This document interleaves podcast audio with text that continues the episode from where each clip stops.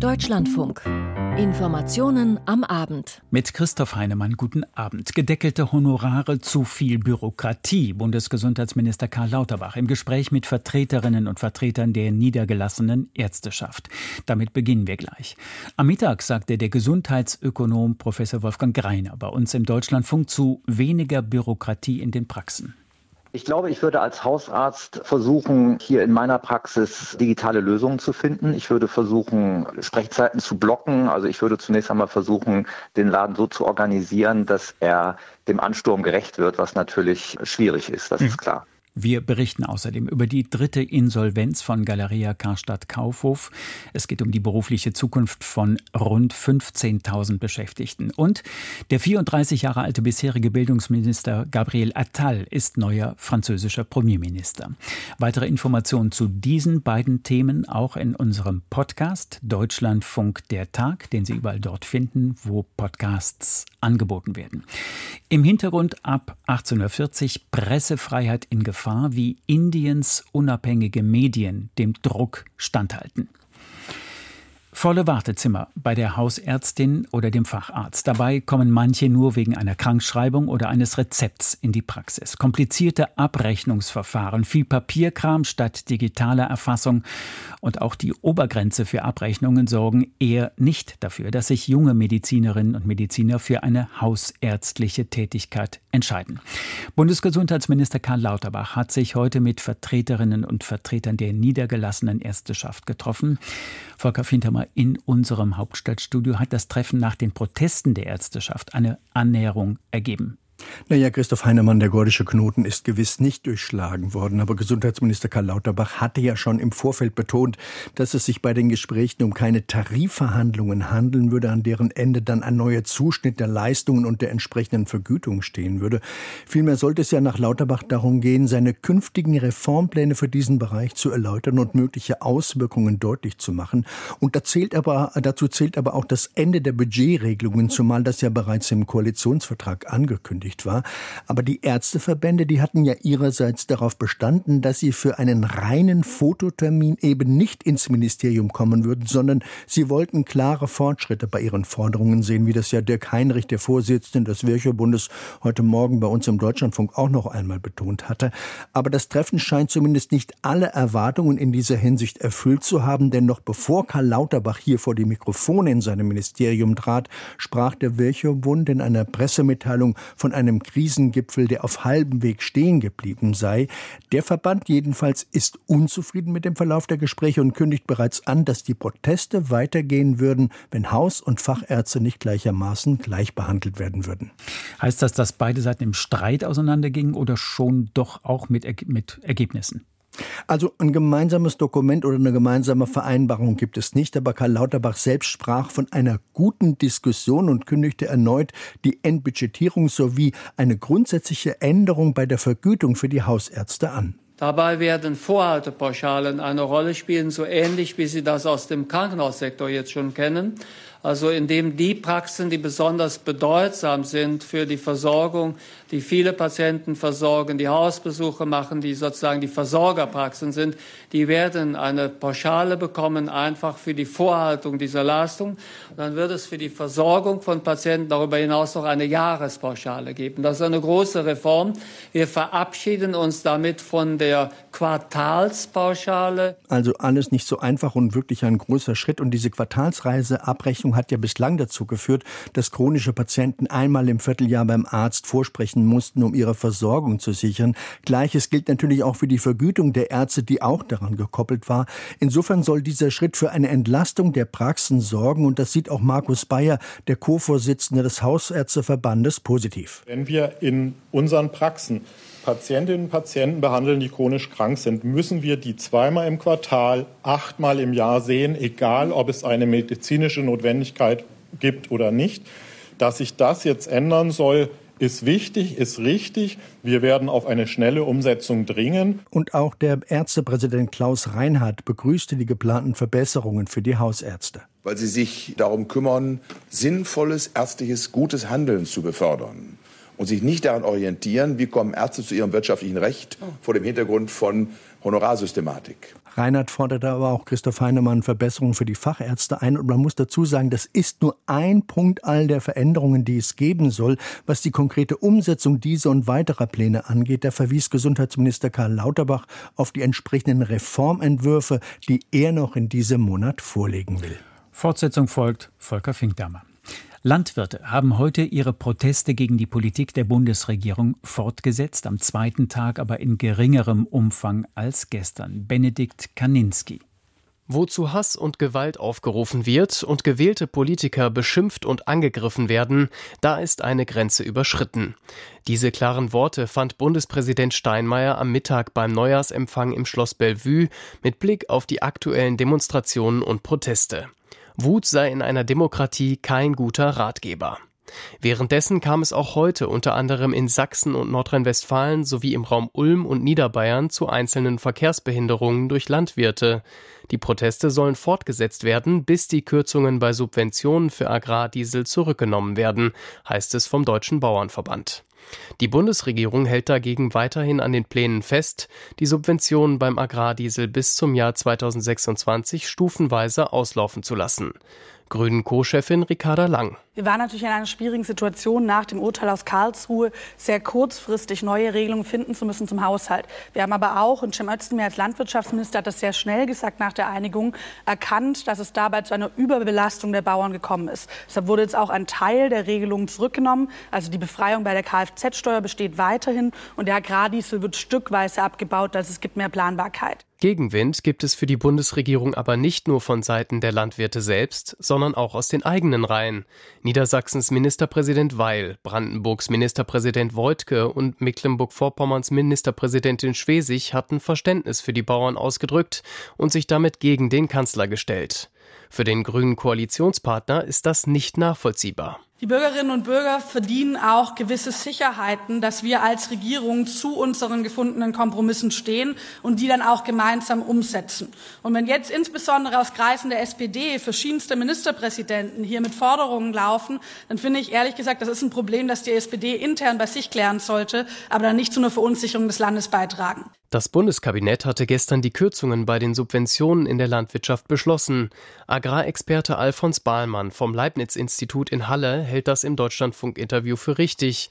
Die Subventionen des Agrardiesels hätten demnach schon länger diskutiert werden sollen. Sie hilft der Landwirtschaft nicht wirklich. Es ist im Grunde genommen eine Einkommensunterstützung, die Landwirte mitnehmen. Zugleich ist sie in gewissermaßen auch klimaschädlich. Es äh, war halt etwas, was irgendwo immer mitgeflossen ist, an das sich die Landwirte auch äh, gewöhnt haben und wo eben plötzlich von heute auf morgen dann natürlich auf diesen Topf zurückgegriffen worden ist. Der Deutsche Bauernverband befürchtet einen Wettbewerbsnachteil auf dem europäischen Markt für die Landwirte. Vor allem Betriebe im Ackerbau und Milchviehbetriebe treffe die Kürzung stark, weil sie viel Fläche zu bewirtschaften hätten. Der Präsident des Deutschen Bauernverbandes Ruckwied kündigte für den morgigen Mittwoch erneut verstärkte Proteste der Landwirte in verschiedenen Bundesländern an. Berichtet Benedikt Kaninski. Streit gehört zur Demokratie, hat Helmut Schmidt gesagt. Der demokratische, respektvolle Streit um die besten Lösungen, nicht Gebrüll oder Beleidigungen. Dem Wesen der Demokratie entspricht auch die Lernfähigkeit. Die Zeitenwende mit ihren vielfachen Bedrohungen durch Machthaber verlangt der Außen- und Sicherheitspolitik einiges ab. Die Bundesregierung möchte künftig Eurofighter, ein deutsch-britisches Rüstungsprojekt, auch an Saudi-Arabien liefern, an ein Regime, das weder Friedenspolitik betreibt noch die Menschenrechte achtet. Deshalb sorgt die Ankündigung in der Partei Bündnis 90 Die Grünen für Gesprächsstoff. Gudula Geuter aus unserem Hauptstadtstudio. Die Grünen hätten gern andere Themen in den Vordergrund ihrer Vorstandsklausur gestellt. Das Medieninteresse indes galt unter anderem dem Eurofighter. Ob Großbritannien den mit deutscher Zustimmung nach Saudi-Arabien exportieren darf, darüber herrscht Uneinigkeit in der Partei. Das machte die Co-Vorsitzende Ricarda Lang erneut auf der Pressekonferenz klar, bei allem Bemühen, Konflikte kleinzureden. Wir haben immer gesagt, und das ist die grundsätzliche Position unserer Partei, und das sehe ich auch nach wie vor so, dass Eurofighter nach Saudi-Arabien falsch sind. Gleichzeitig, und das hat Annalena Baerbock noch mal herausgestellt, erleben wir natürlich nach dem 7. Oktober eine neue Situation. Eine Situation, wo Saudi-Arabien sich in Bezug auf Israel anders verhält, als manche es sich vor ein paar Jahren hätten vorstellen können und da tatsächlich gerade eine tragende Rolle, vor allem in der Verteidigung gegen die Husi einnimmt. Und in dieser Situation ist das eine schwierige Abwägung. Sie habe ihre Entscheidung deutlich gemacht, man bleibe im Gespräch zwischen Partei und Regierung. Die zuständigen Minister der Grünen hatten sich dagegen für die Lieferfreigabe positioniert. Außenministerin Annalena Baerbock hatte auf ihrer Nahostreise überraschend angekündigt, die Bundesregierung wolle einer Lieferung des Kampfjets an Saudi-Arabien nicht länger im Weg stehen. Auch Wirtschaftsminister Robert Habeck betonte, Saudi-Arabien stelle sich wohlgesonnen gegenüber Israel auf und trage so zur Stabilität bei.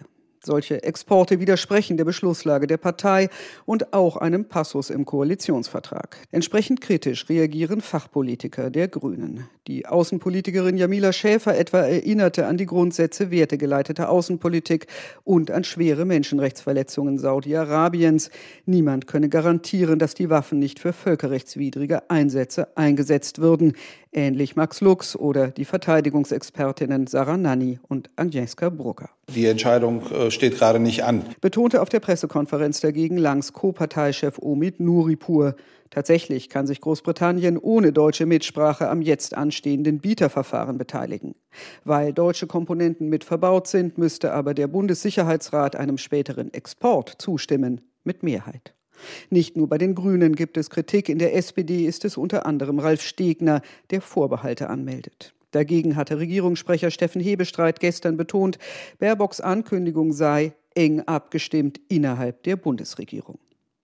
Abstimmen wollte sich die Parteiführung gestern und heute vor allem über die Strategie zur Europawahl und zu den Landtagswahlen im Osten im September. Ricarda Lang rief die eigenen Leute zu Mut und Zuversicht auf. Mit Blick auf erwartete Wahlerfolge weit rechts sprach sie von einer ernsten Lage. Aber gerade weil sie so ernst ist, darf eines nicht passieren. Und zwar, dass demokratische Parteien sich jetzt im abstrakten Beschwören des Ernst der Lage in eine Lamoyanz und in dem Reden darüber, wie schlimm alles ist, verlieren. Denn genau das würde unserem demokratischen Auftrag nicht gerecht werden, der nämlich lautet, wir müssen zeigen, dass wir besser sein können. Man wolle Vertrauen zurückgewinnen. Erneut mahnte sie dafür auch einen anderen Umgang innerhalb der Koalition an. Man habe sich zu oft gegenseitig ein Bein gestellt. Gudula Geuter. Keine gute Nachrichten zum Jahresbeginn für die Beschäftigten bei Kaufhof und Karstadt. Die Warenhauskette Galeria hat abermals Insolvenz anmelden müssen, die dritte innerhalb von weniger als vier Jahren. Jörg Marksteiner.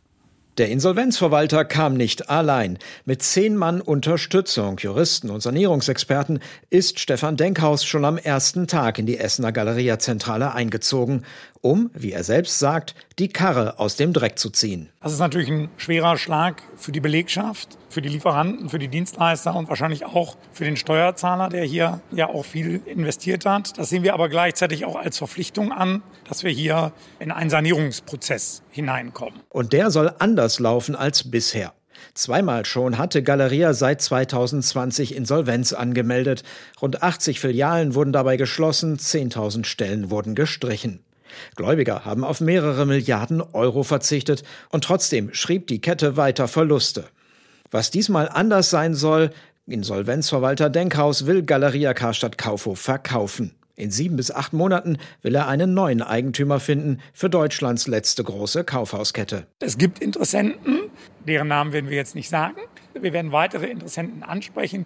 Und darauf begründet mein Optimismus. Und wenn ich nicht per se Optimist wäre, hätte ich den falschen Beruf gewählt. Ähnlich optimistisch gab sich heute Firmenchef Olivier van den Bosche, der trotz Insolvenz weiter im Amt bleibt. Seine Botschaft, im Alltag in den Filialen laufe es inzwischen gar nicht mehr so schlecht, aber, so der kaum versteckte Vorwurf, der bisherige Eigentümer Signa aus Österreich habe in den eigenen Immobilien durch überhöhte Mieten zu viel Geld von Galeria abgezogen. Wir haben viele, viele Filialen, die wirtschaftlich sehr gut laufen. Und wir wissen auch, wenn wir eine vernünftige Miete haben, ist das Warenhaus, hat das Warenhaus in Deutschland eine sehr gute Zukunft. So, wir sehen das nicht wie ein Gang nach Friedhof, im Gegenteil, aber wie ein Gang zu einem Befreiungsschlag. Und da machen wir alles, gehen wir alles für tun, dass wir das hinbekommen. Jetzt wolle man sich aus der Umklammerung von Signa lösen, hieß es heute. Dazu kommt, Eigentümer Signer ist mittlerweile selbst pleite. Das behindere die Geschäfte bei Galeria und vor allem fehlen dadurch auch 200 Millionen Euro, die eigentlich als Finanzhilfen von Signer fest zugesagt und eingeplant waren. Auch das ein Grund für den neuen Insolvenzantrag. Der wurde bei den aktuell 15.000 Beschäftigten zwar registriert, für große Unruhe oder Entsetzen sorgt er nach so vielen Sanierungen kurz nacheinander aber nicht mehr. Zumindest nicht bei ihm im Haus, sagt Betriebsrat Geoffrey Kallweit aus Dortmund. Die Stimmung im Haus ist auch noch recht gelassen. Äh, klingt jetzt doof, aber es ist jetzt für die Mitarbeiter, die länger am Start sind, ist die vierte Insolvenz. Für die jüngeren äh, Kollegen ist es die dritte Insolvenz. Und wir sind noch recht gelassen. Das dürfte auch mit der Ankündigung des Insolvenzverwalters zusammenhängen, die Kette nicht zerschlagen zu wollen, sondern möglichst als Ganzes weiter zu betreiben. Ich bin entspannt im Moment, weil ich sage, wir haben ein profitables Haus, wir haben eine gute Mannschaft und es muss hier weitergehen. Handelsexperten sind dagegen skeptisch, ob sich wirklich ein neuer Investor und Käufer für das recht kapitalintensive Warenhausgeschäft findet. Und selbst wenn, ob dann auch alle 92 Kaufhäuser weitergeführt werden oder nur noch ein Kern. Das Zittern an vielen Standorten dürfte deshalb erneut beginnen. Insolvenzverwalter Stefan Denkhaus. Was aber das A und O für die Zukunft des Unternehmens ist, ist, dass die Mitarbeiter bitte dem Unternehmen die Treue halten und dass die Kunden dem Unternehmen die Treue halten. Jörg Marksteiner berichtete und nach 19.05 Uhr können Sie zu der Insolvenz einen Kommentar unserer Wirtschaftsredakteurin Dorothee Holz hören. Regierungschef mit Anfang 30. Frankreichs Präsident Emmanuel Macron hat Gabriel Attal an die Spitze der neuen Mannschaft berufen. 34 Jahre jung und damit noch jünger als Laurent Fabius, der unter Präsident François Mitterrand 1984 in das Hotel Matignon einzog. Der Sozialist war damals 37 Jahre alt.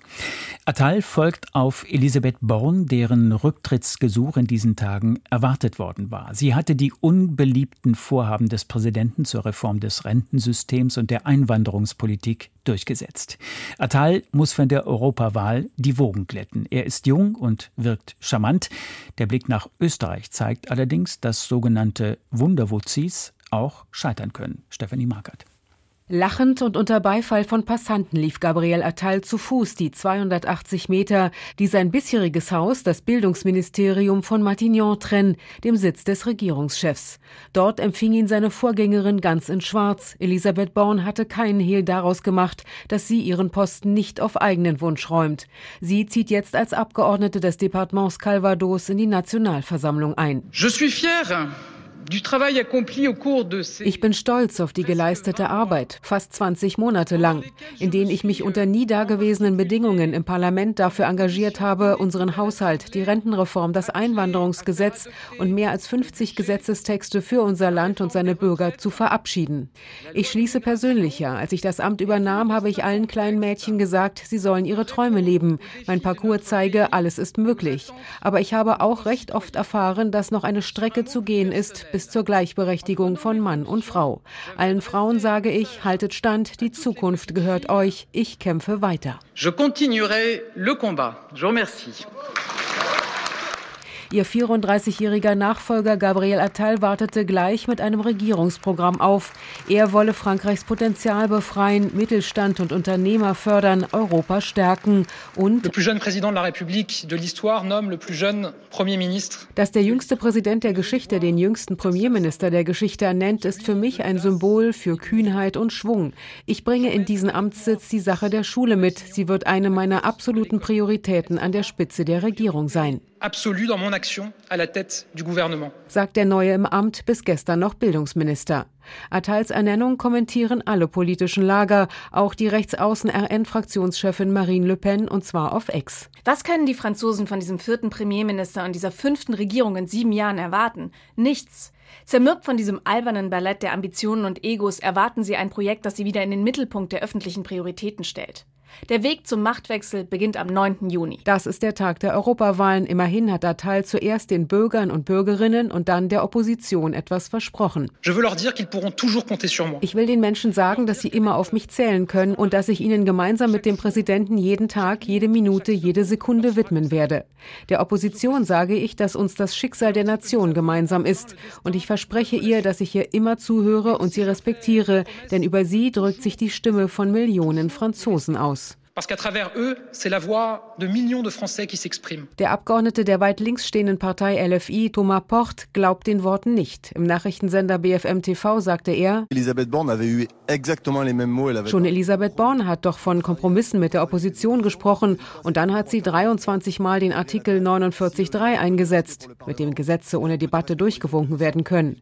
Wenn Attal ein wenig Respekt vor dem Parlament und der Opposition hat, dann bittet er die Nationalversammlung um ihr Vertrauen. Dann können die Abgeordneten es ihm aussprechen oder nicht. Sollte er nicht kommen, werden wir gegen die neue Regierung einen Misstrauensantrag einbringen. Der neue Premier hat sich gleich nach der Amtsübergabe in die nordfranzösischen Überschwemmungsgebiete begeben. Auf den Umfragen zufolge beliebtesten Politiker Frankreichs kommen sinnbildlich Fluten an Problemen zu und wenig Vorschusslorbeeren. Stefanie Markert. Gabriel Attals Berufung kommentiert unsere Frankreich-Korrespondentin Christiane Kess nach 19.05 Uhr bei uns im Deutschlandfunk. Annalena Baerbock hat sich für eine 24-stündige Öffnung des ägyptischen Grenzübergangs Rafah zum Gazastreifen ausgesprochen. Sie verschaffte sich heute selbst einen Eindruck von der Lage in dem Grenzgebiet. Unser Hauptstadtkorrespondent Frank Capellan begleitet die Bundesaußenministerin.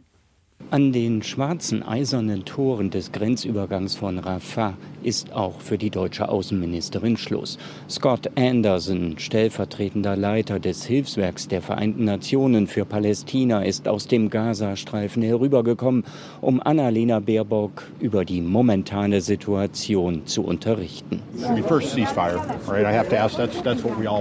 Was wir vor allen Dingen brauchen, ist ein Waffenstillstand, meint Anderson. Er greift an sein Basecap im Blau der Vereinten Nationen und fährt fort. What we really need is greater access for trucks, 300 trucks for the private sector a day, 200 trucks for the UN a day. Man brauche eben auch weitere Lastwagen für den Transport von Hilfsgütern. Das ist kaum zu glauben. Scheinbar endlos ist die Schlange von Lkw, die an der mehrspurigen Straße in Richtung Gazastreifen auf Abfertigung warten. Manchmal dauert es zwei Tage, ehe ein Lastwagen passieren darf, erklärt ein Vertreter des Roten Halbmonds. Die Fracht wird von Israelis gescannt. Auf keinen Fall sollen neue Waffen in das Palästinensergebiet gelangen können. It takes a very long time for the inspection in the X-ray. How long does it take? Four days, one day? Uh, sometimes it takes two, two days. Später besucht die grüne Ministerin ein Krankenhaus, in dem Opfer der israelischen Luftangriffe versorgt werden. Gemma Connell vom Büro der Vereinten Nationen für humanitäre Hilfe erzählt von einem Vater, der seinen Sohn aus Gaza in den Süden des Streifens gebracht hatte, in der Hoffnung, dort sicher zu sein. Dann aber wurde sein Junge bei einem Luftangriff schwer verletzt. His father said to me, I brought my son here for safety. They'd fled Gaza City. I brought my son here for safety, and he's now being hit by an airstrike. Für sie macht das diesen Krieg weltweit so einzigartig. Nirgendwo ist die Bevölkerung sicher. Die Menschen können nirgendwo hinfliehen. Gemma Connell klingt entschlossen. Wir reden über den Tod, über das Sterben, sagt sie. Ich will über das Leben sprechen. What we see on the TV screen so often is the death, and what I want to convey is the life. And what we have to protect is the life in Gaza. Die deutsche Außenministerin ist nicht mit leeren Händen gekommen. Zehn Tonnen Hilfsgüter aus Deutschland sind auf dem Flughafen von Kairo in eine Transportmaschine der Luftwaffe vom Typ A400M verladen worden. Medienwirksam bringt Baerbock medizinisches Gerät, Decken, Zelte und Medikamente im deutschen Transporter nach Al-Arish im Norden des Sinai eine Autostunde vom Gazastreifen entfernt. Jetzt kürzlich haben wir unsere Nothilfe für die UN nochmal um 8 Millionen Euro erhöht, insbesondere für die medizinische Versorgung und die Traumabehandlung. Deutschland hilft und ist trotz der Solidarität mit Israel nicht blind für das Leiden der Palästinenser. Das ist die Botschaft Baerbocks bei ihrem Besuch in Kairo. Nach einem Treffen mit ihrem ägyptischen Amtskollegen Sameh Shukri hatte sie das Selbstverteidigungsrecht Israels noch einmal unterstrichen, zugleich aber indirekt auch zur Verhältnismäßigkeit mit Blick auf die israelischen Luftangriffe gemahnt. Frank Capellan. Das russische Innenministerium hat den früheren Oligarchen Michail Khodorkovsky auf seine Fahndungsliste gesetzt. Der Putin-Kritiker saß zehn Jahre in russischen Gefängnissen und lebt heute in London. Frank Eichmann. Seit September wurde gegen Michail Chodorkowski ermittelt. Nun schrieb ihn das russische Innenministerium zur Fahndung aus. Der Vorwurf, so mehrere russische Nachrichtenagenturen, Verbreitung wissentlich falscher Informationen über die russische Armee. Darauf stehen bis zu fünf Jahre Lagerhaft. Diese zu Beginn des Krieges gegen die Ukraine verschärfte Bestimmung des russischen Strafgesetzbuches wird gezielt gegen Kritiker der sogenannten militärischen Spezialoperation eingesetzt. Gegen Chodorkowski ermittelten russische Behörden bereits in den vergangenen Jahren. Außerdem wurde er zum sogenannten ausländischen Agenten erklärt. Unmittelbare Konsequenzen für den früheren Oligarchen und erklärten Putin- und Kriegsgegner hat der Fahndungsaufruf nicht. Nachdem Chodorkowski zehn Jahre in russischer Lagerhaft saß und 2013 begnadigt wurde, verließ er Russland und lebt heute mit seiner Familie in London. Frank Eichmann. Kein gutes Jahr für den Flugzeugbauer Boeing. Nun hat auch die Gesellschaft United Airlines lose Bauteile an Maschinen entdeckt. Vor kurzem meldete Alaska Airlines eine Notlandung, nachdem eine Türabdeckung herausgerissen wurde. Ralf Borchert. Auch die Fluggesellschaft United Airlines hat lose Bauteile an Boeing-Maschinen vom Typ 737 MAX 9 gefunden. United machte keine Angaben, wie viele Maschinen betroffen sind. Die Nachrichtenagentur Reuters nannte die Zahl von zehn United-Flugzeugen. Der US-Luftfahrtexperte Greg Faith sagte dem Fernsehsender CNN, er rechne damit, dass bei weiteren 737 MAX 9 Maschinen verschiedener Fluggesellschaften lose Bauteile entdeckt würden. Damit ist klar, Boeing hat bei dieser Baureihe ein umfassendes Fertigungsproblem. Vergangenen Freitag musste eine Maschine der Alaska Airlines kurz nach dem Start in Portland im US-Bundesstaat Oregon umkehren und notlanden, nachdem in 4900 Metern Höhe eine Türabdeckung herausgerissen worden war und ein Loch im Flugzeugrumpf klaffte. Von den 177 Menschen an Bord wurde niemand ernsthaft verletzt. Bei der verlorenen Abdeckung handelt es sich um ein Rumpfteil, das einen nicht benötigten Notausgang ersetzt. Für den Flugzeugbauer Boeing sind die neuen Probleme mit den 737 MAX Flugzeugen ein schwerer Rückschlag. Boeing Aktien verloren deutlich an Wert. Schon zwischen April 2019 und Ende 2020 galt für 737 MAX Flugzeuge ein weltweites Flugverbot, nachdem in Indonesien und Äthiopien zwei Maschinen abgestürzt waren. Damals galten Probleme mit der Flugsteuerung als Ursache. Ralf Borchert. Auf den Titelseiten der meisten Zeitungen hierzulande ist heute Franz Beckenbauer zu sehen. Gestern wurde bekannt, dass der häufig so bezeichnete Kaiser am Sonntag gestorben war, im Alter von 78 Jahren. Im Land und weltweit haben viele Persönlichkeiten des Ausnahmefußballspielers gedacht. Taufik Kali.